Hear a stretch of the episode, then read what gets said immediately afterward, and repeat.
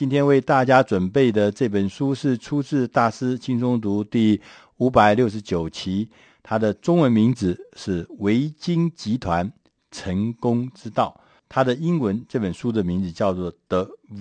Virgin Way》。那个维京集团，大家可能啊、有一点点知道，就是这是理查·布兰森先生所创办的一个很大的集团。呃，他们有维京航空，有维京大卖场，有维京唱片，有很多很多的东西。他们前一阵子，他们投资的一个太空旅行的火箭、太空船，还好像升空以后爆炸。所以他们是一个，呃，这位布兰森先生一直都觉得说，他很很敢创新，很勇于创新。当我们大家还在呃地上坐飞机飞来飞去的时候，他是率先的就说，我应该可以来。进入所谓太空旅行的时代，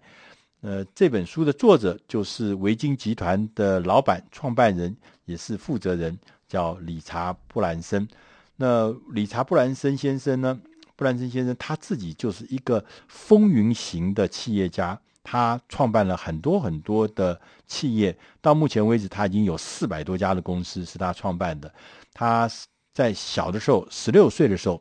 他就休学开始创业。他开办了一本杂志，叫做《学生》，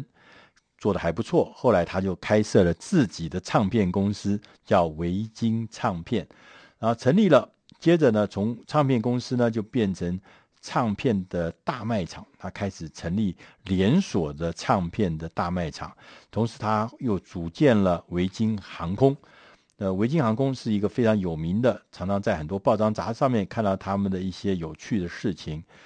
还有很多很多其他的事业，譬如我刚刚讲的太空旅行的事业啊，各式各样的很多很多的事业，譬如说什么健身的事业，四百多家，其实是真的是很广。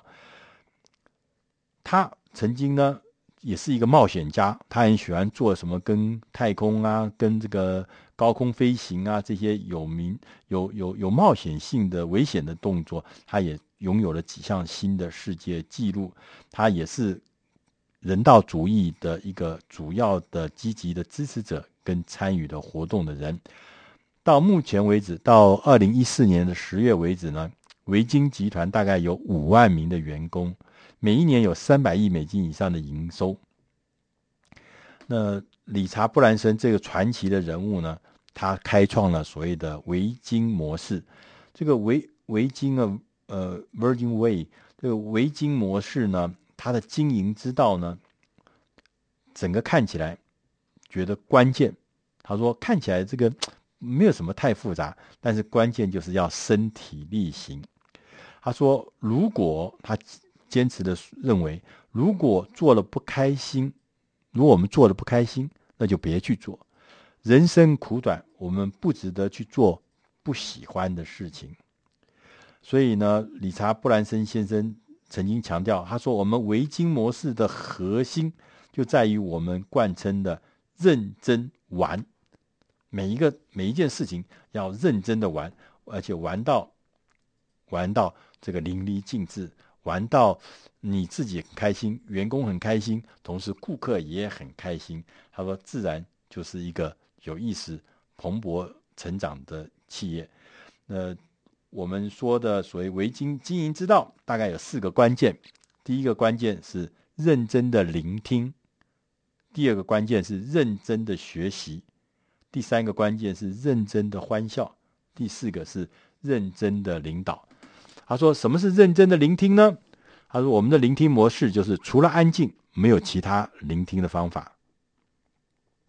你必须要在很多很多的地方，你就是。”要聆听，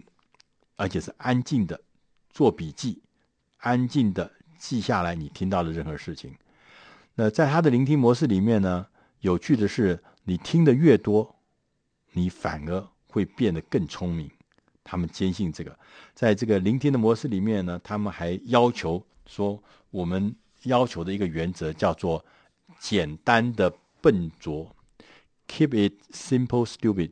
就是。K I S S，他说要简单的笨拙。好，这个简单的笨拙啊，基本上反会让你无往不利。你如果能够做到简单的笨拙，你可以帮自己省了很多事情。你也会知道，我们更多的事情之外，可以让我们的员工、让我们的股东、让我们的顾客更投入。所以，因为你简单的笨拙，他也特别强调，在认真的聆听的时候，不要每天。尤其是高阶的主管，不要每天在提那个什么使命。哎呀，我们要这个要怎么？那在这本书呢，就是里面呢，他也特别，就是布兰森先生自己也说，他举了几家有名的公司，他说这些公司的一些华丽的使命宣言，听起来看起来好像很，看了会觉得哇，怎么这么厉害？这家这些公司都是有很高。高尚的这个宣言，高尚的使命，跟他说这些使命，你再多听两次，你会觉得有点无稽吗？而且是，甚至看起来是语义不明，或者说是跟别人讲的事情一点独到之处都没有。所以他说，最重要的不是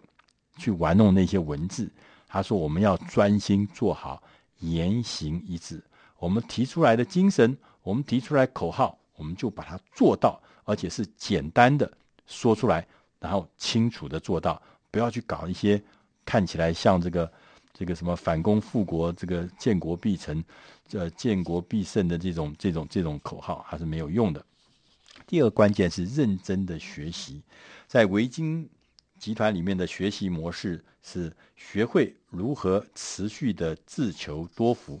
这自求多福的意思就是说，你常常会觉得。你应该马上就会有好运要临门，但如果你常有这种心态的人，通常他会通常都已经做好了一些准备，因为他觉得他的好运快要来，他应该要做好准备，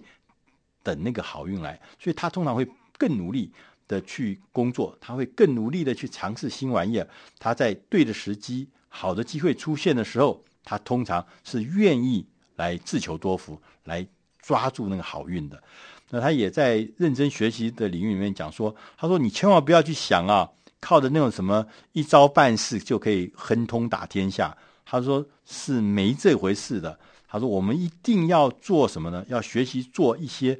不一样的事情。对，他就举个例子，他说航空业，我们在航空业，我们不是坐飞机的时候，不都有送你一个耳机吗？那维京航空就会觉得说，我们每次在飞机上面用那个耳机的时候呢，总是发现说，哎呀，这个耳机啊，又又老又旧，有的还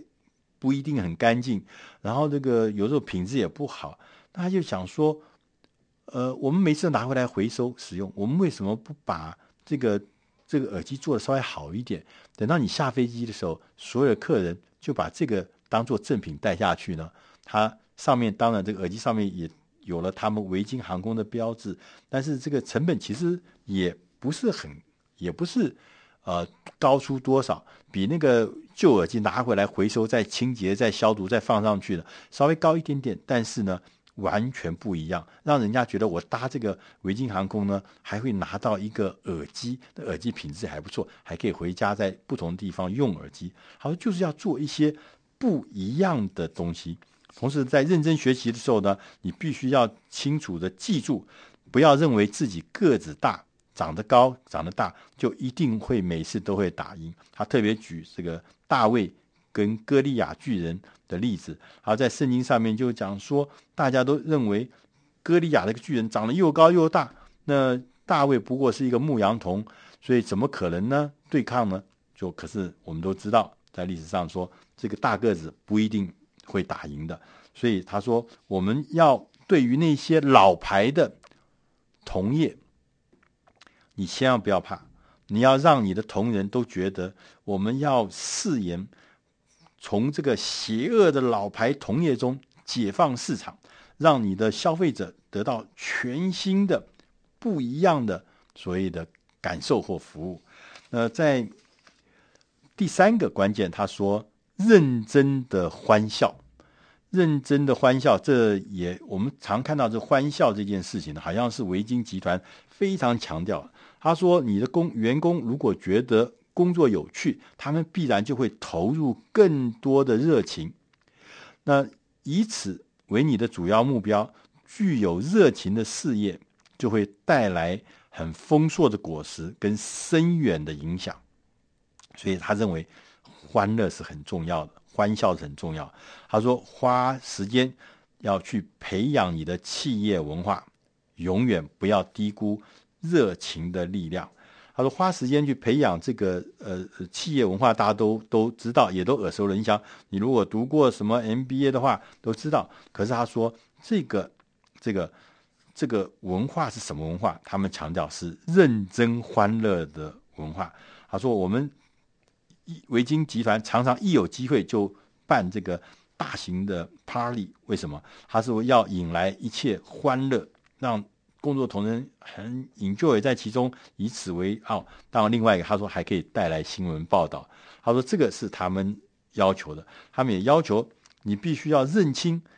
热情是无法靠培养出来的哦。你不，你可能不是天生就有，要不然就是天生就有，或者要么就天生就没有。所以他说你必须要去寻找已经有正确热情态度的人。然后给他们工作工具，给他们自主权，他们自然有了自主权，有了工具之后，他们就会对客户替客户做出一些奇妙的事情。这是维京赖以成长的最重要的关键公式，而且他们会持续的秉持这样子，因为热情是成长的一切关键。那在第四个关键呢，他认为说。呃，要认真的领导。那维京的领导模式是：第一，是投入资源培养下一代的领导人。他们透过各式各样的方法，比如说透过教育的体系，让